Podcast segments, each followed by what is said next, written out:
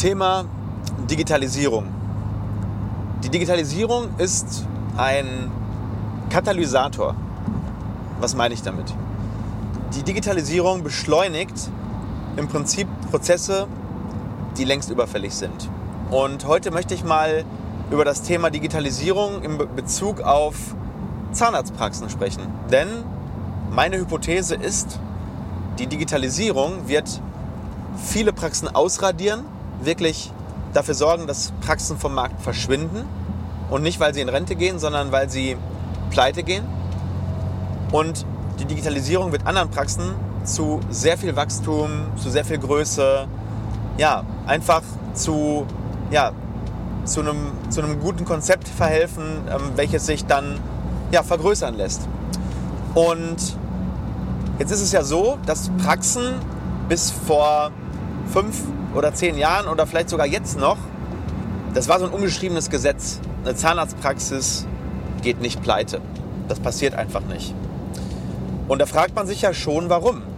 Warum geht eine Zahnarztpraxis nicht pleite? Also wenn man jetzt vor fünf oder zehn Jahren oder vor 15 Jahren zur Bank gegangen wäre und sagt, hey, hier ist mein Staatsexamen, ich bin Zahnarzt, gib mir eine halbe Million Euro, ich gründe eine Praxis, hätte jeder Banker gesagt, alles klar, machen wir. Wir gucken einmal in unser Portfolio, wie viele unserer Kunden, die Zahnärzte sind, konnten ihre Kredite nicht mehr bedienen.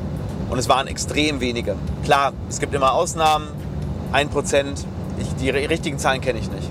Aber im Endeffekt wusste der Banker, ja, wenn der jetzt nichts extrem falsch macht, und mit extrem meine ich wirklich extrem, dann wird der nie pleite gehen.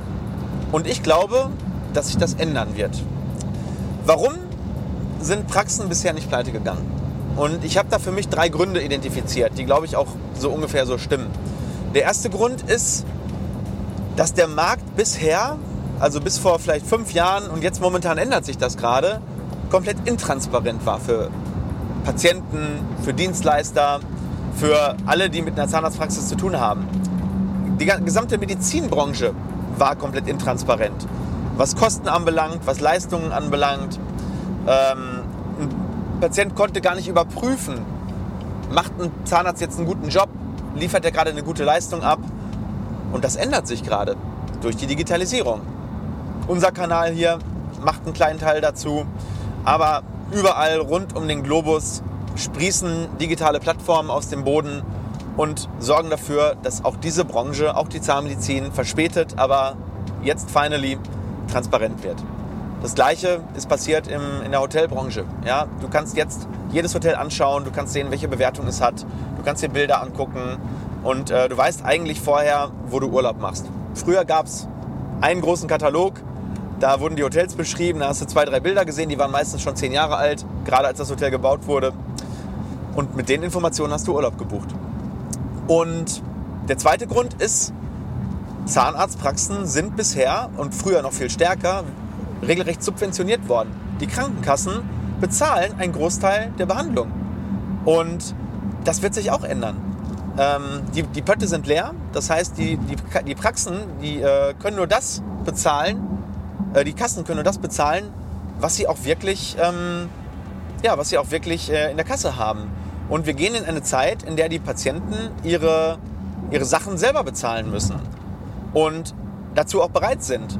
Aber eben nur dann, wenn die Zahnarztpraxis ihre Leistung vernünftig kommuniziert. Und das war bisher nicht notwendig. Das, bisher haben die Krankenkassen 60, 70, 80 Prozent der Behandlung bezahlt. Und von daher waren die Patienten natürlich auch viel eher bereit, eine Behandlung durchführen zu lassen. In Zukunft wird es viel mehr darauf ankommen, dass die Praxis wirklich die, den Mehrwert der Leistung kommuniziert. Und der dritte Grund ist im Endeffekt, ähm, ja, die Kassen ähm, äh, beziehungsweise die Zahnärzte dürfen oder durften bisher ihre Leistungen gar nicht so nach außen kommunizieren, also sprich Werbung machen. Vor 10 Jahren, 15 Jahren gab es das oder gibt es immer noch, aber ist natürlich mittlerweile nicht, äh, nicht mehr so, wie es jetzt ist, das Heilmittelwerbegesetz. Und dieses Heilmittelwerbegesetz hat im Prinzip damals Werbung im medizinischen Sektor komplett verboten. Das heißt, ein Zahnarzt durfte nicht kommunizieren, dass er ein Bleaching anbietet, dass er Spezialist für Implantologie ist. Und äh, das ist natürlich extrem, weil ähm, jetzt dürfen die Praxen, die Spezialisten sind, eben auf sich hinweisen. Und das führt natürlich dazu, dass auch Menschen von viel weiter weg andere Praxen als Experten wahrnehmen und vielleicht auch bereit sind, einen weiteren Weg zu fahren. Wir sehen das täglich bei uns in der Praxis. Bei uns kommen Patienten aus München, die sonst zu irgendeinem um die Ecke gegangen wären. Jetzt fahren sie 500 Kilometer zu uns. Und ja, die Praxen, die das nicht erkannt haben und nicht kommunizieren, die verlieren natürlich genau diese Patienten. Und das bedeutet ähm, natürlich, dass diese Praxen mit dem überleben müssen, was übrig bleibt. Und das wird immer weniger. Denn die Praxen, die besser kommunizieren, bekommen überproportional viele Patienten. So, ähm, wir gehen also eigentlich aus einer Art ja, Medizinsozialismus raus in eine freie Marktwirtschaft.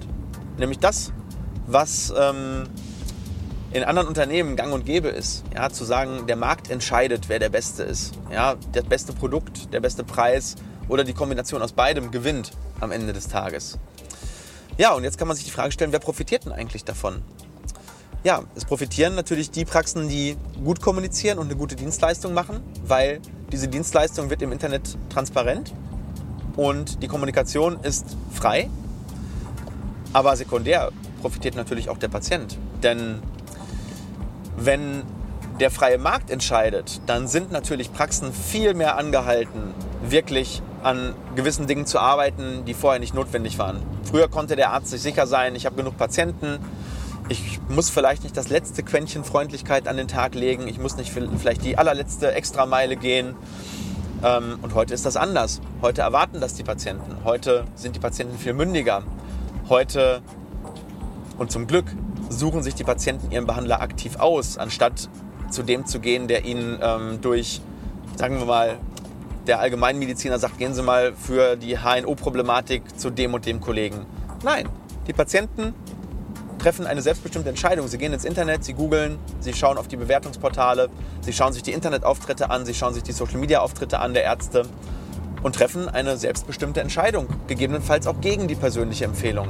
Auch das sehen wir jeden Tag. Und die Praxen, die sich dem verschließen und sagen, ich mache da einfach nicht mit, ich, ich bieder mich nicht an, ich, äh, ich bin Arzt, ich bin nicht Dienstleister oder ich bin nicht Unternehmer, die werden die Folgen dessen natürlich extrem zu spüren bekommen.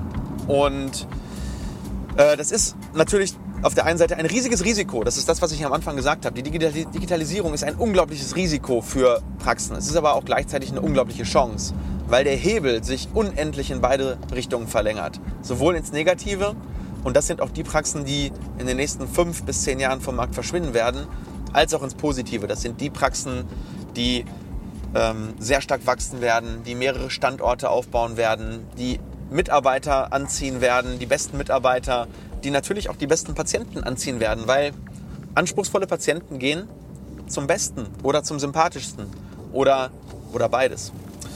Und ich freue mich auf jeden Fall auf diese Zeit, denn ich glaube, dass wir zumindest das verstanden haben. Ob wir das, wer weiß, wie gut umsetzen, das entscheidet am Ende alle ihr, das entscheidet der Markt. Aber wir befassen uns zumindest aktiv mit dieser Thematik. Und egal welche Branche, wenn du das jetzt schaust und du bist nicht Zahnmediziner, sondern Arzt oder Unternehmer oder Selbstständiger in irgendeiner anderen Branche, das gilt genauso für alle anderen Branchen. Die Digitalisierung macht alles transparent, sie macht alles schneller. Wir befinden uns in einer exponentiellen Phase. Und dadurch, dass jeder das Internet zu jeder Zeit mobil dabei hat, hat jeder auch zu jeder Zeit die Entscheidungsgewalt, alle Informationen sich einzuholen, die er haben will. Und ähm, nutzt diese Chance, denn sie ist der größte Hebel, ich würde sagen, seit der industriellen Revolution. Wir haben seit dem 18. Jahrhundert keine so große Umschichtung mehr von Werten und, und, und, und Besitz und ähm, Wissen erfahren wie jetzt im Zeitalten des Mobil äh, Zeitalter des mobilen Internets. Entschuldigung, ich musste gerade hier die Spur wechseln. Und nutzt das. Jetzt ist die Goldgräberstimmung, jetzt werden die Kuchenstücke verteilt, jetzt ist es Zeit, sein Unternehmen zu transformieren, weil in fünf bis zehn Jahren wird es zu spät sein. So, und jetzt schreibt mal, wie empfindet ihr die Digitalisierung? Glaubt ihr, das ist eine echte Chance für jeden? Glaubt ihr, das ist ein Pflichtprogramm? Glaubt ihr, dass man sich vielleicht als Gegenpol dagegen stellen sollte? Dass die Digitalisierung vielleicht auch irgendwann wieder weggeht? Dass das irgendwie nur ein Trend ist? Oder ist es etwas, was hier ist, um zu bleiben? weil es eben nicht zurückdrehbar ist, weil es einen Fortschritt bedeutet für die Menschheit. Schreibt das doch mal rein. In diesem Sinne, ich liebe die Digitalisierung. Die ermöglicht genau diesen Kanal. Die ermöglicht genau das, was wir hier machen. Und ich bin gespannt auf die nächsten fünf Jahre und versucht dabei zu bleiben. In diesem Sinne, ganz liebe Grüße und bis nächste Woche.